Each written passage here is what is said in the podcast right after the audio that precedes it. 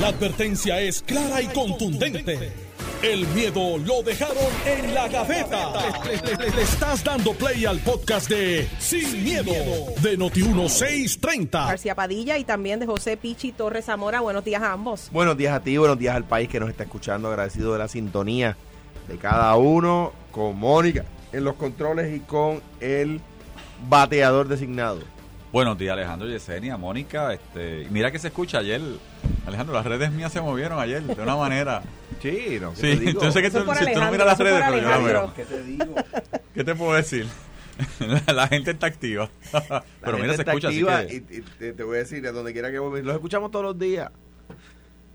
Donde No, quiera no. que A la gente le escucha. gusta la política. Eh, Eso eh. es el día a día. De la, de la política se habla donde quiera.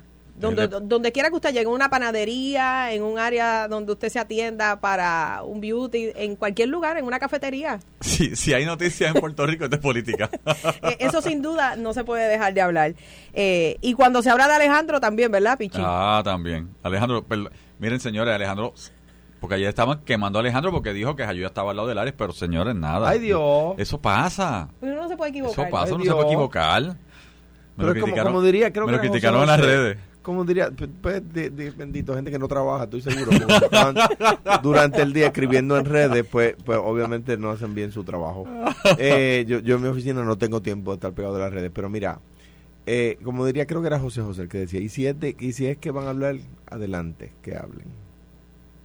Mejor estás en boca Ya. de todo. Estás pegado. Estás pegado. Lo Po- importante po- es eso. Pobrecillos.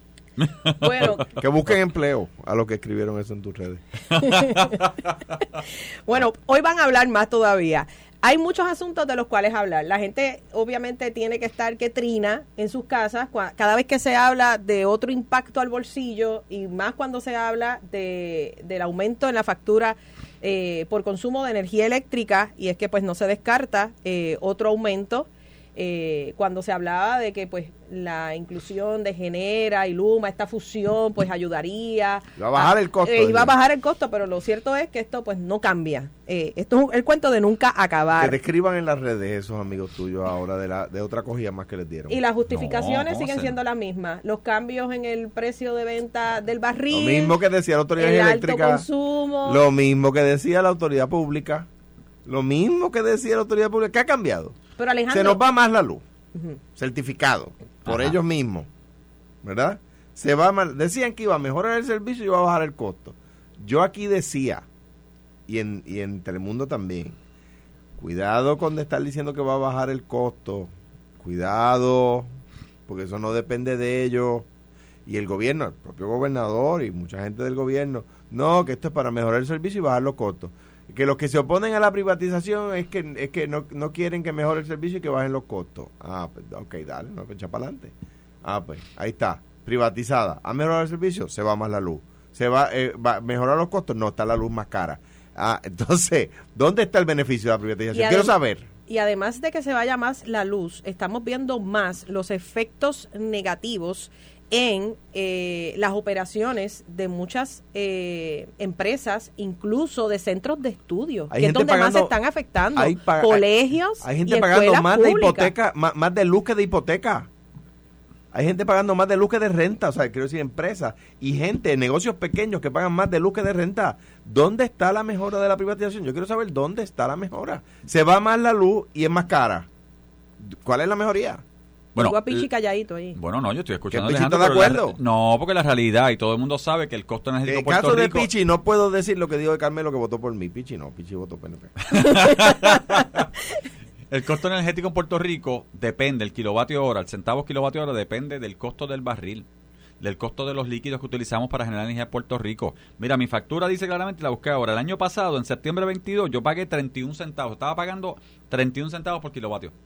31, de hecho llegó a estar en 34 y 35, que fue la factura de julio y agosto, lo recuerdo como ahora. ¿Cuánto estamos pagando? ¿Cuánto me llegó a mí? 20 centavos. Porque del año pasado a esta fecha... ¿Tú A, has tenido ahorro? Bueno, lo que pasa es, bueno, Pero bu- busca no tu sé cómo fue factura. logrado, porque yo cambié Busca- en bu- Ceres. Busca tu factura. Cambié no, yo te estoy a- diciendo, a- al uso del Este gas. tipo- este tipo que yo no he hecho, apagaba los, los breaks no, no, no, apa- no, no, no, cuando me iba de mi casa. ¿A cuánto están facturando con el calor. ¿Quieres que te diga cuánto Duerme estaba con pagando? calor y está, se- y está, se- y está- y es está secando. terrible. Yo pagué. Pichi duerme con calor y está No. secando la ropa El en, la- año en el balcón.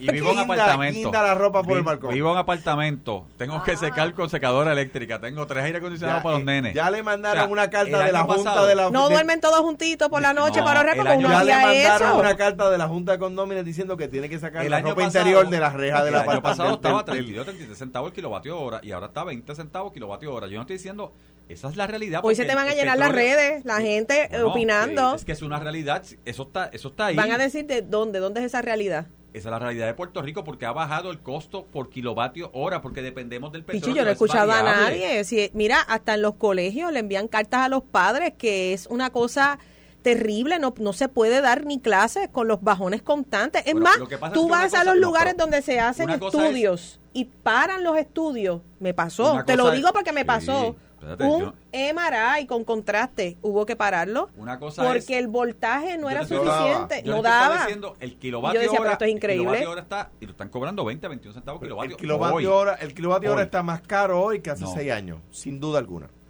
Hace seis años, ¿no? ¿Cuándo? Hace El kilovatio, el kilovatio El hora. kilovatio hora Alejandro, está más caro hoy que en el el kilovatio- 2016. El kilo, Sí yo sí. traba- yo ¿Y tú crees que la gente paga estaría 14 haciendo- centavos. Espérate, Alejandro, yo trabajé en Baxter, yo trabajaba con energía en Baxter. Hace diez- hace Lo seis años tú no estabas lo- en Baxter. No, no.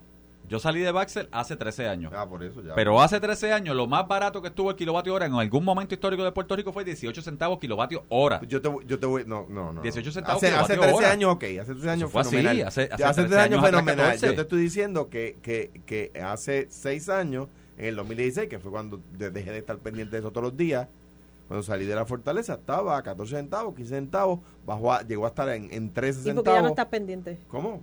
¿No te Ah, afecta o ah, sí? No estoy en el día se a día. Me afecta, pero me afecta cuando me llega la factura. No estoy todos los ¿Qué días. dices cuando llega esa factura? No, no, simplemente, yo, yo dije aquí que le pongo un, un tapecito al, al microondas, alrededor del microondas, porque lo pongo en hora por la mañana, y cuando llego por la tarde está blinqueando, porque en algún momento del Bueno, día se fue la luz. Hay un problema y aquí vamos. Hay un problema más con el y se va más y se va más. Va, el kilovatio hora y el costo energético en Puerto Rico es variable. Yo pagué en agosto del año pasado 450 pesos. Pero- nunca había pagado pero, tanto, nunca. y lo tengo en mi factura. a tu punto. Ahora estoy pagando 250 porque el punto es, Alejandro, que, y tú lo sabes, la generación en Puerto Rico depende de una variable. Costo, petróleo, barril, combustible, que no depende de nosotros. Fenomenal, si por eso yo decía le- a la gente del PNP, dejen de estar prometiendo que la privatización va a bajar la luz porque no depende de Luma ni La privatización no baja la luz. Pero ¿para qué lo prometieron? Bueno, yo no lo prometí. Yo te puedo decir a ti Pero- técnicamente pero tú los ingeniero, escuchaste. no, yo he dicho claramente que la privatización lo que hace es que técnicamente estabiliza el sistema en términos de la gerencia. Ah, que la gerencia tiene que hacer unas cosas, claro que sí. Que el sistema que tenemos es viejo también. Que tiene problemas y sufrió problemas en el pasado también. El nuevo director de Luma dijo que estaba de acuerdo con Mira. que le di- el nuevo director de Luma dijo que estaba de acuerdo con que le dieran F. Parte de la noticia hoy, que la puedes leer, Lo que dijo, salió hoy. estoy de acuerdo con el alcalde Genera, que le dio di- F. Genera dijo hoy, hay por aquí un artículo de ellos que dice que el 100% de energía es renovable, es imposible. Es Y yo vengo diciendo eso desde que se aprobó la ley, yo le Es- voté en contra de la ley. Pero y- mira, le siguen eso- echando la culpa a María. Y antes de María, ¿cuál era la culpa? Bueno, lo que pasa es que después de María todo el mundo sabe que el sistema sufrió a un nivel que hubo que no hubo que no se reconstruyó. Pero un sistema Se ya que estaba viejo. Un sistema viejo. Puerto Rico no tiene, o sea, Puerto Rico las únicas dos centrales que tiene nuevas. Bueno, son tres, pero las Son más nuevas. nuevas son privadas, que es AES Guayama Carbón, y la vamos a cerrar en tres años a cuatro centavos por kilovatio hora, y Ecoeléctrica con gas natural, que está en Guayanilla, Peñuela, que genera siete, ocho centavos por La kilovatio solución hora, son y las son las más placas. baratas. Las soluciones son las placas en los techos de las casas, no en tierras agrícolas. Estamos de acuerdo, te la valido. Pero no muchas personas lo ven como una solución. Tienes que variar. Lo ven como un gasto más, como una hipoteca. Déjame, déjame refrasear mi respuesta. Parte de la solución en las placas, en los techos de las casas. ¿Por qué no las Sí. ha instalado? Pero eso es parte. ¿Quién? ¿Usted? ¿Qui- ¿Quién dijo que no? ¿Tú ¿Ya oyes las noti- tienes? No oyes noti uno. No, no, pero es que No, me di- uno, pero, me di- pero es que acabo de Cogiste decir un bolazo. que cada No estás pendiente al juego y cogiste un Pero bolazo. No ¿Qué dijo ahorita? Que le pone un tape. Mira, le pone un tape al microondas. Eso no fue lo que dijo hace un rato. le pone un tape al microondas y todos los días que llega. Pero porque- se Yo le no puedo porque ¿Por tengo apartamento. Porque do- una cosa es la casa y otra cosa es el apartamento donde estoy viviendo. en el Ah. apartamento no puedo Residencia y domicilio. Ah, coger- tiene que especificarlo, tienes que ¿eh? coger- tienes que ver hoy, Noti uno, ¿sabes? Te Estaba pone- hablando de una cosa y otra cosa. a- La te Te residencia y me lo recuerdan por las redes, ciertamente. Y yo defendí la utilización de gas en Puerto Rico. Llámese Vía Verde, llámese como se llama. Defendí el proyecto de Luis Fortuño y defendí el proyecto en su momento de, eh, Aníbal. de Aníbal, que era el del sur, que estaba completado a 90% y fue un error del gobernador haberlo tumbado, ¿verdad? Luis Fortuño en ese momento. Porque el gas, que hoy todo el mundo habla del gas, el gas es estable, más estable, es más barato que el petróleo y obviamente la variabilidad esta que, ve- que vemos ahora mismo no se vería. Pero a la misma vez yo me acuerdo de los anuncios de campaña de Vía Verde. Vía Verde es hacerle un tajo al país de un lado al otro. O sea, hay gas y hay gas. Pero, Es- de hecho, ese era el único problema. Pero, pero exacto. Era- y además que, que gastaron más de 100 millones de pesos en un proyecto que no tenía permisos. O sea, 100 millones de dólares votados en un proyecto que no tenía ni los permisos. Dicho eso, dicho eso, yo me acuerdo los anuncios de campaña de Vía Verde que decían que en Estados Unidos el promedio de la era 12 centavos. Sí, sí, sí, promedio. ¿Por qué? Porque tú tienes eh, estados que tienen energía nuclear, reactores nucleares. claro, Queremos. no queremos Yo, aquí. yo- bueno, yo- yo estoy dispuesto a que se evalúen. Ahora vamos a que una, una encuesta de noticias de esas que hacen. ¿Queremos energía nuclear en Puerto Rico? Porque en Florida hay para dónde correr. Tú coges el carro y te vas para Georgia. Aquí, ¿qué qué vamos a hacer? No, aquí no hay alternativa. ¿Y Entonces- los molinos? ¿Qué, qué pasó con los molinos? Los- que también eran... No, Los, molinos es, de nuevo, los molinos los molinos de Santa Isabel están funcionando. Los molinos de Humacao. se perdieron y el más, seguro más- no más al sur de Humacao, no es Humacao, creo que es Maunabo Nahuabo. por ahí. Maunabo. Es- no, creo que no están Nahuabo, Nahuabo, funcionando. Punta algo en Nahuabo. Nahuabo por ahí creo que no están funcionando eh, pues después de María, ¿verdad? Sí. Pero, de nuevo, eso es una parte de la solución. Eh, eh, en Europa yo he visto, no me lo han contado, he visto reactores nucleares y molinos en la misma finca. O sea, la, la- la solución al problema energético es combinada.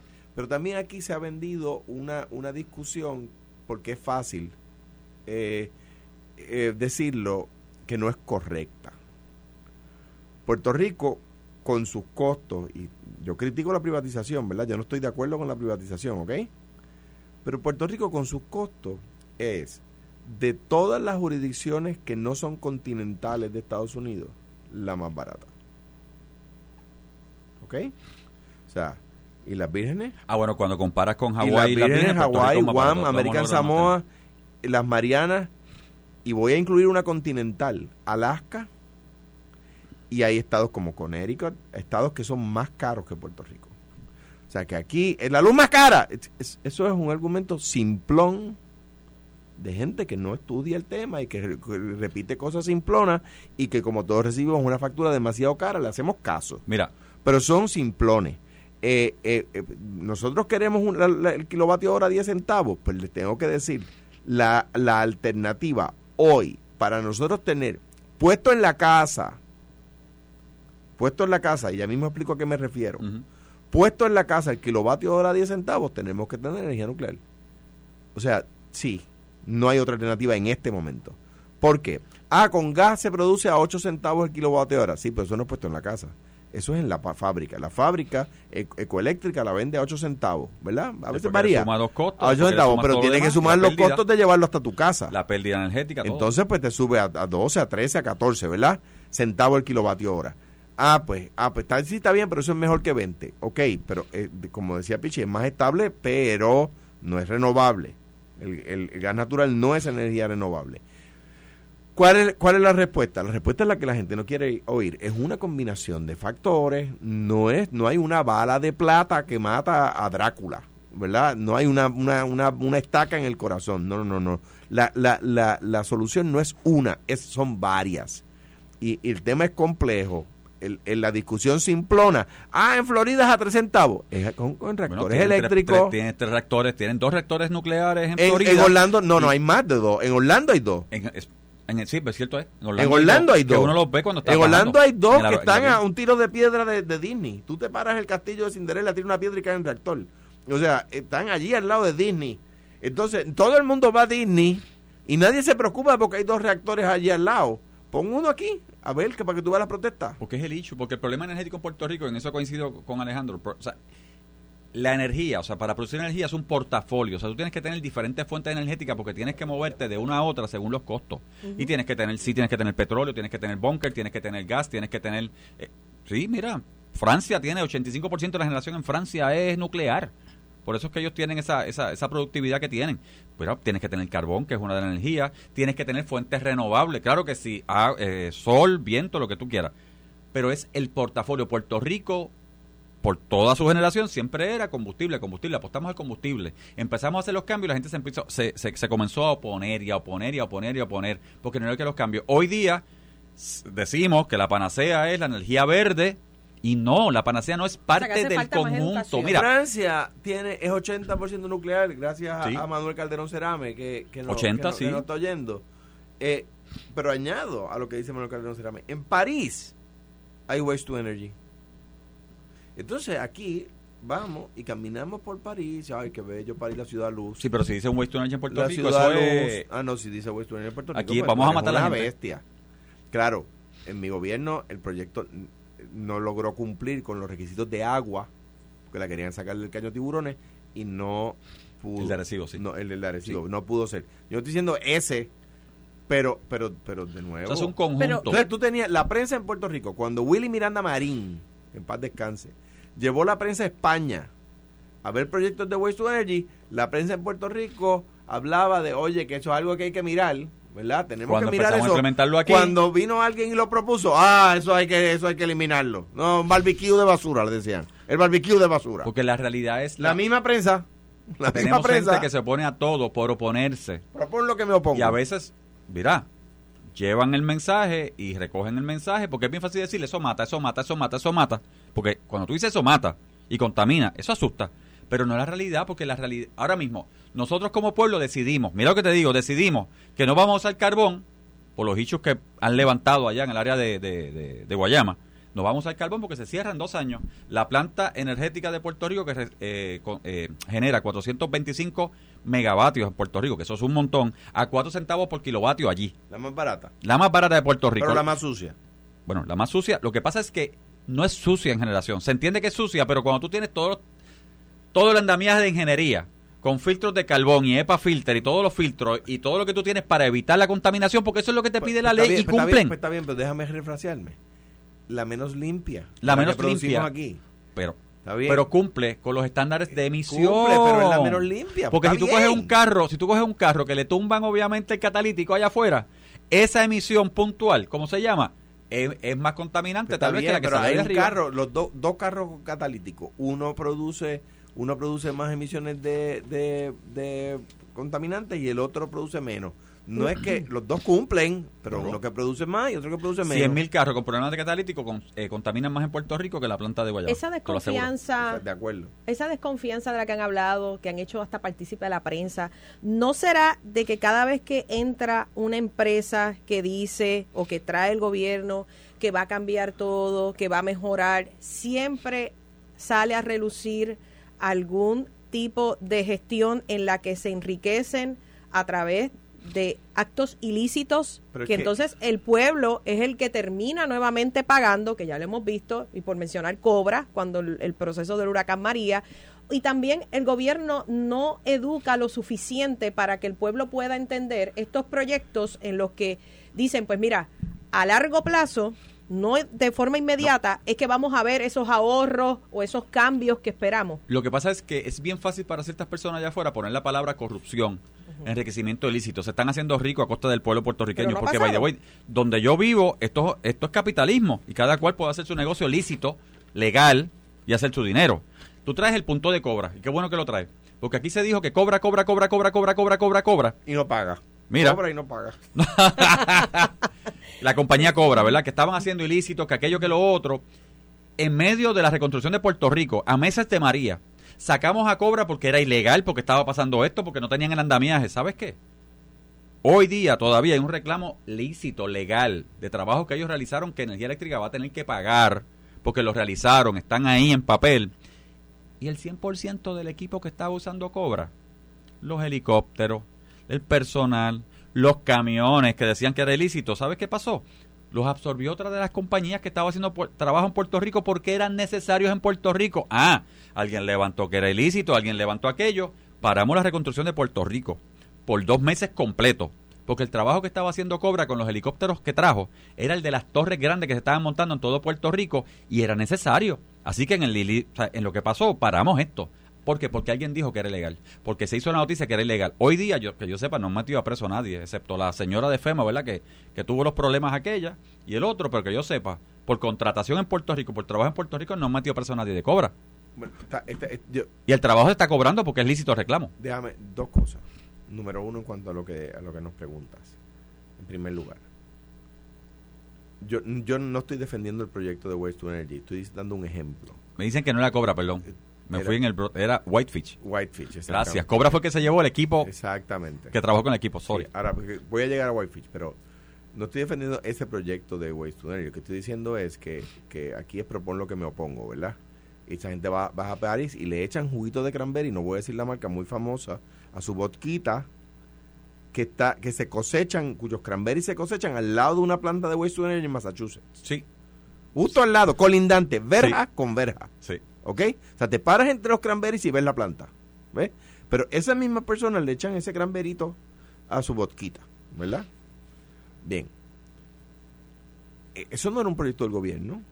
No podemos decir que, que había un corrupto enriqueciéndose. Lo que pasa es que aquí todo termina, la discusión de todo termina en el gobierno. Yo le he dicho a los maestros muchas veces, no le echen la culpa de todos los problemas del de, de la educación en Puerto Rico al departamento, porque mucha de la culpa tienen los padres y las madres, que no se preocupan ni chequean las notas a los hijos, ni las libretas nunca.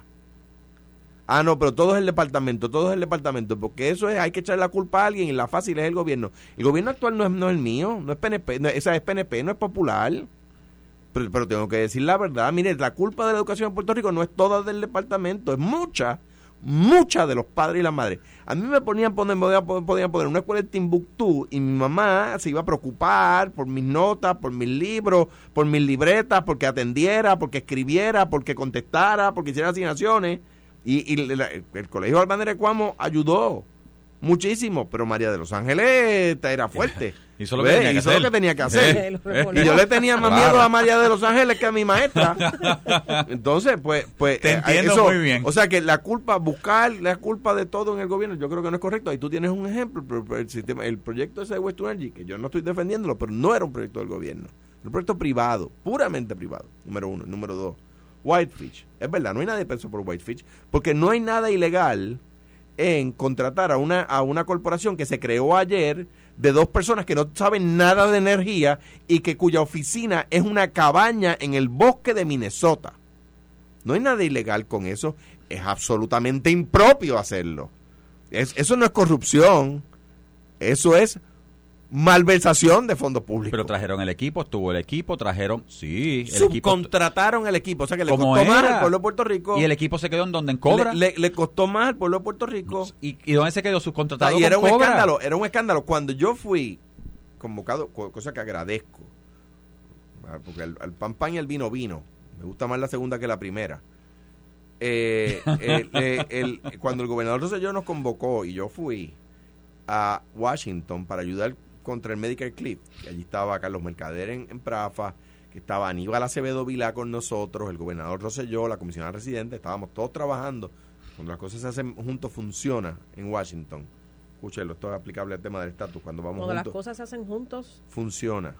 Cuando vamos a atender el tema del estatus, cuando vamos Sí. al el tema del estatus separados, no pasa nada, ¿verdad? Hay que aprender Yo de la experiencia. acá con la Unión Permanente. Hay que aprender de la experiencia. Que aprender de la cuando experiencia. las cosas se hacen juntos, Funciona. Funcionan. El, el, fuimos juntos Alejandro, Ate- atendamos, 2024. atendamos el tema de, de- del medical del, del medical clip lo atendimos cuando y en aquel momento en aquel momento que ya se había contratado a Whitefish por el tema de Irma los congresistas nos preguntaban por eso pues, cómo es posible salió en las noticias en Estados Unidos que habíamos contratado le habíamos dado un contrato multibillonario a una empresa recién creada ahí viene la, pregunta de Yesenia ¿quién los trajo? O sea, porque no fue por, por LinkedIn.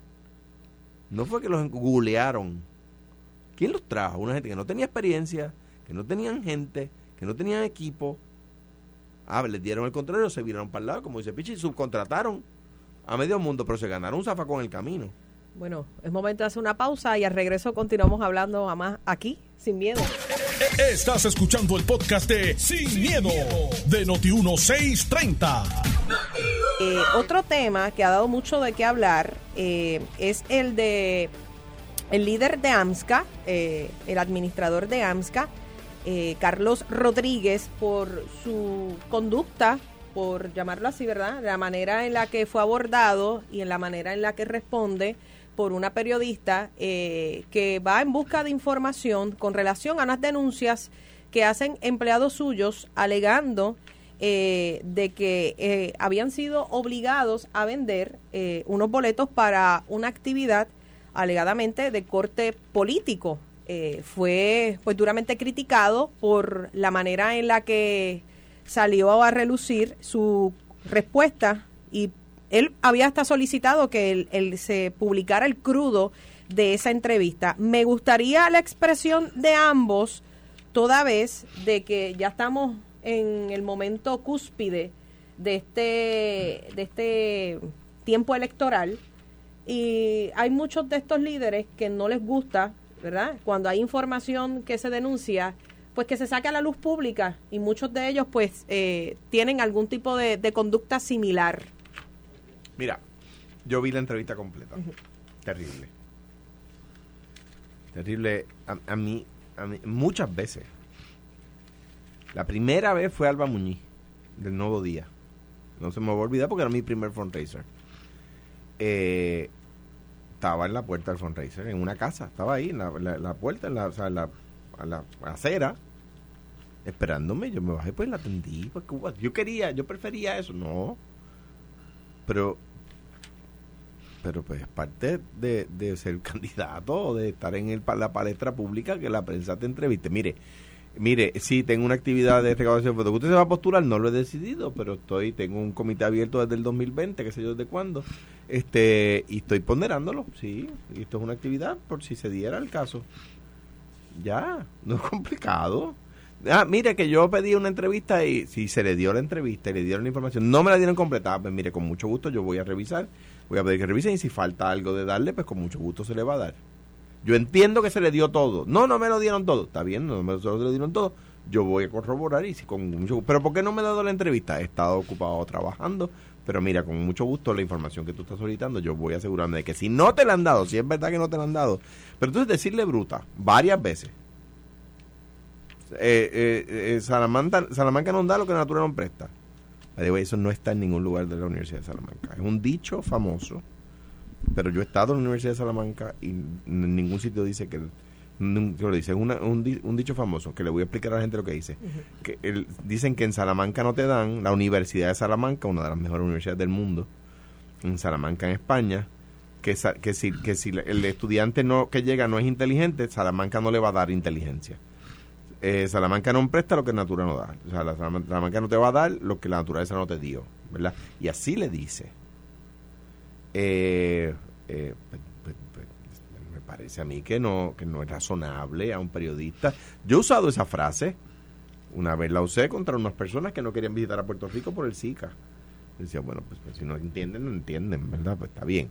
Pero, pero, al, pero decirle eso a una periodista que está haciendo su función, me parece terrible. Me parece que, de- que, ¿verdad? Si, si esa es el, el ex senador hizo bien en pedir disculpas. Lo único que no me gusta de las disculpas es cuando a mí me, alguien me ofende y me dice, bueno, si te ofendí. Pues si tú sabes que me ofendiste, ¿por qué me parece si te ofendí?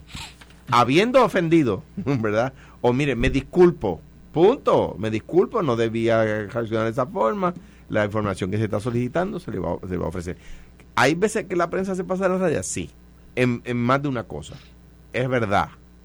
Que este es el caso, yo no creo. Yo no recuerdo que ninguno de ustedes haya perdido la cordura y en momentos sumamente difíciles que han enfrentado, que enfrenta cualquier Mira, otro lo, lo más que a mí me sacan, político. lo más que a mí me sacan es el que dije me vale. Pues yo voy a, a- a- ¿Cómo? a- cuando dije me vale. Creo que fue una pregunta de Lenin, si mal no recuerdo. No estoy seguro de ese dato. Me vale. El me vale fue, me preguntaron, ¿usted está, usted le importa, usted le preocupa lo que las casas de crédito piensen de usted? y voy a poner esto en contexto. Eh, Standard Poor's, Moody's and Fish son de las empresas más desacreditadas del mundo. O sea, poca gente les hace caso, excepto la prensa en Puerto Rico. o empresas que estaban eh, el día antes de quebrar Lehman Brothers, Standard Poor's, Moody's and le daban triple A plus y al otro día quebraron. Gente se suicidó por eso. Y esas tres casas de crédito le daban triple A plus, ¿verdad? Y, y Lehman Brothers es un ejemplo. Puedo dar más ejemplos, ¿verdad? Cuando me preguntan, ¿a usted le preocupa lo que piensen de usted las casas de crédito? Y lo que piensen de mí me vale, como diría Maná. Lo que piensen de Puerto Rico es mi responsabilidad. Pero que piensen de mí, me vale. By the way, hoy me sigue valiendo y pienso que son eh, eh, son moody, eh, son poor y son fichi. Eh, sí, sí lo, lo, así lo pienso. Eh, okay. pero, pero no fue que yo perdí la tabla con el periodista. Estoy hablando de Moody Standard Poor's Fitch.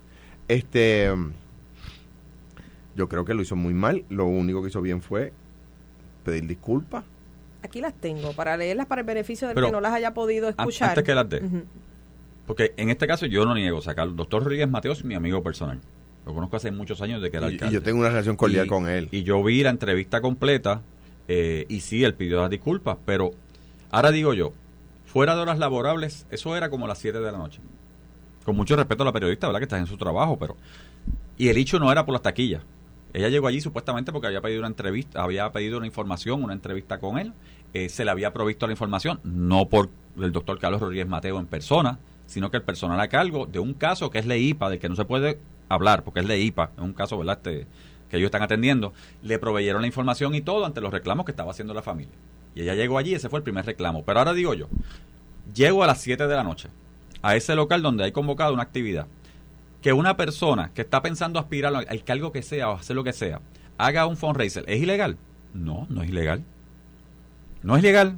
Pero allí se dijo que habían eh, presionado a personas, eh, se insinuó, perdón, que se habían presionado a personas. ¿Hay evidencia de eso? Como le dijo el doctor a la, a la, respetada periodista, ¿usted tiene evidencia? Sí hay. no, no, en horas laborables. ¿Está la evidencia? Porque ella estaba diciendo que en horas laborables estaba repartiendo no, taquillas. No, solamente en horas laborables, Pichi. Es que hay, un texto que dice, hay un texto que la persona se siente obligada porque dice, tengo que venderlas. Pues que no tiene que ver, pues que no vende, tú vendes y vendes. Cuando tú eres, pero cuando tú eres gobernador, hacía fundraiser. Pero espérate, el texto dice, tengo que venderlas. No, no, lo que, La persona, que la persona haga las querellas que tiene que hacer. Está bien, pero... Pero, entonces... Pero, te dejo terminar y después yo Perdón. bien, no hay problema. Perdón, perdón, perdón. No, no, no te preocupes. Estamos... No, es que a mí me molesta que me lo hagan y lo estoy haciendo. No. Entonces, esa insinuación. Después, la insinuación de que él está utilizando la agencia, está haciendo política en horas laborables. Ah, porque el doctor Rodríguez Mateo es de los poquitos directores de ANSCA que en los últimos 10 o 15 años ha salido de su oficina para hacer actividades regionales, municipales, con gente, en cárceles, en escuelas, personalmente con su grupo de trabajo. Eso es malo. Eso es hacer política. Ah, porque fue político en el pasado, porque posiblemente está evaluando ser candidato a algo en el futuro que no debería ser malo en Puerto Rico, penalizar a una persona por eso, excepto que sea PNP. Entonces, porque en la agencia que está dirigiendo está haciendo el trabajo de salir de la agencia, de salir de la oficina, de no quedarse administrando, de hacer lo que tiene que hacer, ah, eso es que está utilizando el puesto. Pero es una insinuación que se hace. Pero hay una ley de transparencia. fíjate que yo vi... Existe una ley de transparencia. Pues claro, ¿y cuál es la ilegalidad? Y a nivel constitucional, cualquier persona, no solamente la prensa, tiene el derecho de solicitar información a cualquier funcionario público. Sí, y va a la agencia de 8 a 5, pide la información y obviamente ya estaba en una actividad privada allí. Si al principio, yo vi la entrevista completa, si al principio el doctor se molestó, porque evidentemente se molestó. Si ves, después del, si ves después del minuto 2 o algo así, después del, del minuto 2, él siguió contestándole las preguntas. Dime, ¿cuál es tu pregunta? Siguió contestándole. Pero yo lo que digo es, mira, ah, y pidió disculpas. Porque obviamente hay un comunicado que tú vas a leer ahora donde pidió disculpas. Pero ¿Cuál es la insinuación? O sea, yo puedo permitir como persona y ser humano, en este caso él todavía no es político, no ha radicado, fue político en el pasado, que se insinúe de mí, se diga lo que sea sin alguna prueba, sin alguna documentación, porque si ella hubiese llegado allí, tengo esto, esto, esto, tome, ¿qué usted tiene que decir de todo este papel? Tengo todo este documento, tengo todo esto. O sea, porque son insinuaciones. O sea, y la ley está clara. O sea, y la, y la ley, y la ley es clara. 30 días antes de erradicar una candidatura, y eso es el código nuevo, tiene que renunciar a un puesto donde tenga una ventaja, donde tenga promoción, donde tenga algo. 30 días, no antes, lo dice la ley. Porque tiene que trabajar, porque entonces así tendríamos que entonces contratar gente que diga, nadie tiene derecho a aspirar y tú tienes tu derecho constitucional a aspirar lo que tú quieras. Esa es la ley. Pero entonces se crea el caos. Mira, él pidió disculpas, sin algo ofendió. Sin algo ofendió, pero que se entienda claramente. Esto no fue en horas laborables. No es de 8 a 5, no es en la agencia, es en un local privado donde estaba realizando después de las 7 de la noche una actividad de fundraiser a la que las personas tienen derecho a aportarle a quien sea, que evidentemente para que cumpla con la ley el, recaudo de eso tiene 20 días para entregarlo o notificar, o sea, para notificarlo al Contralor Electoral como dice la ley de Puerto Rico. Ahí están los cortapisas. Ahí están los cortapisas. Bueno, mi opinión es la mi opinión es la siguiente. Número uno, perdió la tabla, sin duda alguna, desde el primer momento. Y cuando la prensa a veces, ¿verdad?, presiona a uno, pues uno tiene que mantener la compostura. Número dos, que, que haya personas de la agencia diciendo, tengo que venderlas, aunque no sean horas laborables, pero tengo que venderlas. No me pidieron que las vendiera. Pues, pues hay que contestar. Hay que contestar. Y, y, sabe qué? Una cosa que yo eh, entiendo que él es doctor, el doctor Rodríguez Mateo es médico, ¿verdad? No es abogado. El testimonio es evidencia. Usted no puede decir, cuando hay una persona que lo afirma, usted no puede decir, no, tráigame evidencia. No, no, eso decía Rosselló Padre del Instituto del SIDA. Tráigame la evidencia. Y le, estaba, le estaban robando hasta los clavos. Además, el, el mensaje de texto es evidencia. Ah, que la persona utilizó la palabra tengo y en realidad no estaba obligada. Ah, pues está bien, yo lo entiendo. Pues, pues, habló, lo dijo de esa forma, pero, pero, pero hay que responderlo. No, mire, si esa persona se sintió obligada, está equivocada. Está equivocada. Está el, el mensaje a las 8 y 40, creo, de la noche. No es en su hora laborable y nadie está obligado. Exacto. Pues ya, pero tiene que contestarlo, no le puede estar malo. Pero no, pero no puedes llegar con una insinuación de que... sí puede. No. Pero como que no. O sea, tú puedes preguntar, pero la insinuación de que está mal, de que, pedir 500 pesos, que hacer actividad es malo. yo he escuchado... Tú ves, pero es que es basado en una denuncia. Pero he escuchado periodistas, yo he escuchado periodistas, recientemente como hace un año, decir que mis hermanos tuvieron contratos en mi gobierno. Falso, eso estamos claros. Tú estás claro, la, la oficina del Contralor está clarísima porque allí están todos registrados, pero lo repiten mi cosa. pues yo le escribí un textito, mira, solamente para tu información, tal cosa, eso no es correcto. Claro, mi hermano Tony da clase hace 40 años en la universidad y mi hermano Tato es alcalde hace 23 años en Cuamo. Pero que tuvieron contratos en mi gobierno, algún hermano mío, eso, no, eso, es simplemente falso. Ah, pues el periodista ni siquiera me dijo gracias por la información. Yo espero que, haya, que verdad que, que no lo vuelva a decir. Pero, pero, pues ya uno, ¿qué yo voy a hacer? ¿Rasgarme las vestiduras? No pues le escribo, mira hermano, ¿sabes qué? Eso que dijiste ahorita, no es verdad. y tal Ese vez poder constitucional que el ciudadano tiene de poder preguntar, ¿tiene un horario de ocho horas? No, no tiene un horario de ocho horas. Y en este caso, de nuevo, como te digo, yo llegué a una residencia, esto pasó, true story. Eh, eh ¿Privada? llegué a una residencia privada y en la parte de afuera, en la acera, había una periodista, Alba Muñiz, una muy buena periodista, a quien estimo, este, que estaba allí y me hizo preguntas. No me puede estar malo. Eh, no es que tiene horario, no me van a llamar a las 3 de la mañana. Pero digo, no, no, no, no. No esperarías que lleguen a tu casa a las 3 de la mañana. No, no, pero me, me, han llamado a las 5 de la mañana para que participe en un programa de radio. Pero, pero, pero nada, sí tiene horario. Ahora, que me cojan en el parking de un restaurante porque tengo allí un fundraiser, pues es que es que Standard Operation Procedure. eso pasa todo, todo el tiempo. No podía perder la tabla, punto. O sea, no podía perder la tabla. Insinuar, eh, eh, cuestionarle la, la inteligencia de ella en más de una ocasión porque no te gusta la pregunta que estás haciendo. Mira, yo entiendo que la, como te he dicho ahora, eh, mira, es que me, es que Alejandro, es que le ha preguntado 18 veces. Pues 18 veces, mira, esto, ya estamos aquí en este estacionamiento. Yo me comprometo que mañana antes de las 12 del mediodía nosotros vamos a haber verificado si la información que tú nos estás preguntando se te contestó efectivamente o no. Porque cualquier ciudadano que lo ve, ve a un funcionario. Si no, no ve a la figura de, de, de él que culminó ya una labor. Ve a un funcionario. Cuando usted lo ven en la calle, ¿a quién ven? Bueno, ven, al es político, representante. claro. Y- yo hay- atiendo, y mira, yo atiendo- Alejandro, ¿a quién Pero ven? fíjate que Al y hay, y hay- gobernador. y hay- No, y hay y ese periodistas y ha, y ha habido periodistas con agendas eso es verdad eso es cierto porque tampoco son impolutos tampoco son verdad puros y castos Eh, sí. Eh, ahora bien yo me acuerdo uno que tuiteaba muchísimo no sé si todavía tuitea porque yo no veo el Twitter que muchísimo y yo, y yo tuve que llamar a- yo tuve que escribirle al, al- al presidente del medio decir ¿está la, ¿esta es la opinión del medio? o es la opinión del periodista y a los dos segundos el, el tuit estaba borrado. Pero, o sea, no son impolutos. Ahora, que, es, que en este caso se trate de una agenda, mano, está Y yo- complicado. y yo, yo creo que perdió la tabla y hizo bien en pedir perdón. Y yo, y yo en mi pasado, yo he tenido, he pasado por lo mío y sí, te digo, personalmente molesta cuando tú sabes que tienes la verdad y están poniendo unas cosas que ni siquiera, o sea, que tú dices, ¿de dónde sacaron esta historia? ¿De dónde se llevaron este esta cosa? Y yo tuve que llamar, sí, a un medio en un momento dado porque pusieron noticia que era falsa y yo todavía llamando a la persona. Mira, yo estoy en mi casa aquí, así, así, tranquilo, eso que Y dice cuando te falso". hicieron una acusación, era, era la primera noticia en Ah, pero todos cuando los salí medios. bien, no lo y cuando pusieron. saliste bien, si se discute, no era la Y primera como cuando mi empleado ganó el caso, en la corte, juzgado, que decía, eso no ocurrió y está en la sentencia, eso no fue noticia. Fíjate. Mira, mira, ha habido, Ahora- ha habido casos de corrupción que cuando arrestan a la persona, o sea, todos los medios lo cubren y cuando la absuelven no lo cubre nadie. Exacto. Sí, yo Eso está bien, no, no está bien. Digo, la prensa también tiene que aguantar crítica. En este caso, yo creo que este no es el caso. Este, eh, como ella, el segundo apellido es Cañizares, pero el primer apellido Collazo. Collazo. Collazo. La periodista, yo creo que no actuó mal. Yo me he enfrentado a entrevistas más hostiles que esa. Me, yo, yo he tenido entrevistas más fuertes que esa.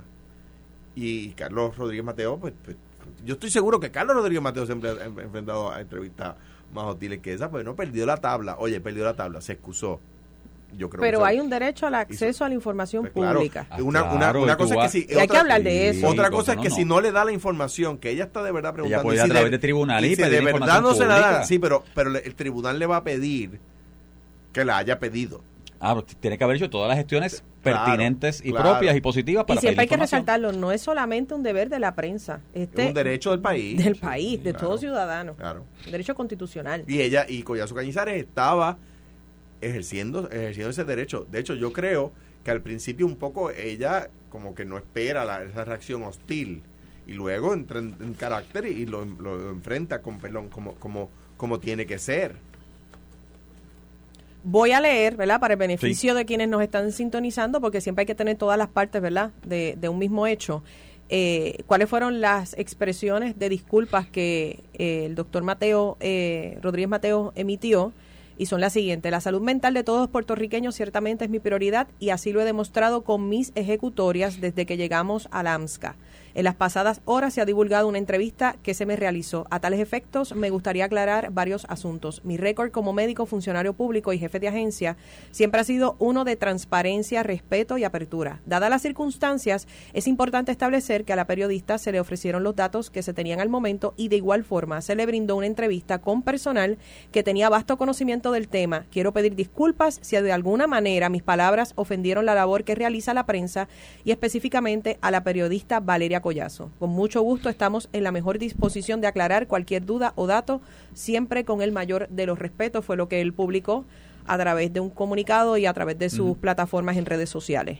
Y también hoy sale a relucir otra información relacionada a una solicitud eh, que él eleva hasta el tribunal eh, con relación a para evitar una querella en ética gubernamental relacionada a nepotismo. No sé si estaban al tanto, esto sale hace unos escasos minutos eh, sobre un recurso del cerciorari que él somete en el Tribunal Supremo para que se desestime una querella eh, que la Oficina de Ética Gubernamental atiende en contra, en su contra, por otorgar contratos a un familiar, lo que estaría en supuesta violación. hay a- que ver porque- Hay que ver, ajá. hay que ver porque Esto es lo que sale hoy. Ética a veces coge a eh, el, eh, Pichi tiene una empleada y esa empleada tiene un hijo que no vive con ella que Ujú. el- entonces ética está interpretando que el con- si el contratado tiene ánimo directo, si tiene ánimo de lucro, cuando la ley a lo que se refiere es si el si la autoridad nominadora tiene, Tiene ánimo, ánimo de lucro. Entonces ética está interpretándolo al revés en casos que están en la corte. Que yo creo que esta ética está mal. Mal.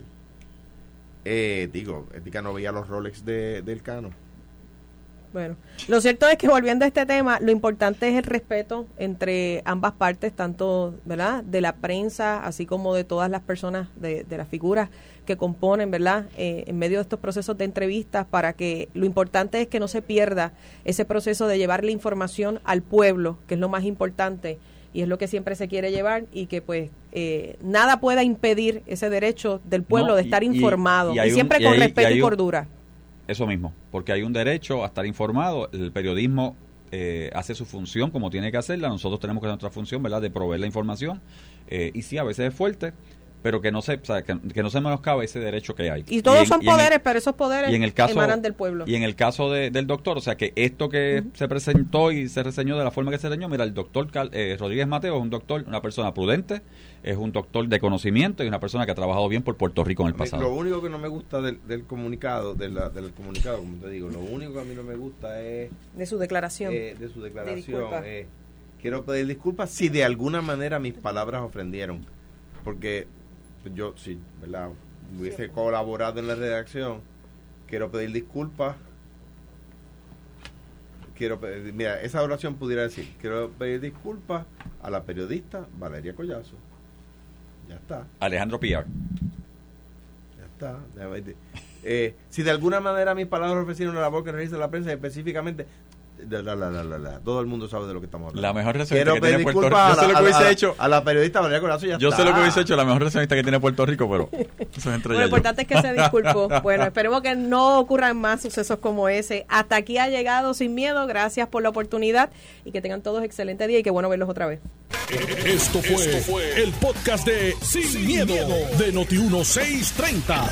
Dale play a tu podcast favorito a través de Apple Podcasts, Spotify, Google Podcasts, Stitcher y notiuno.com.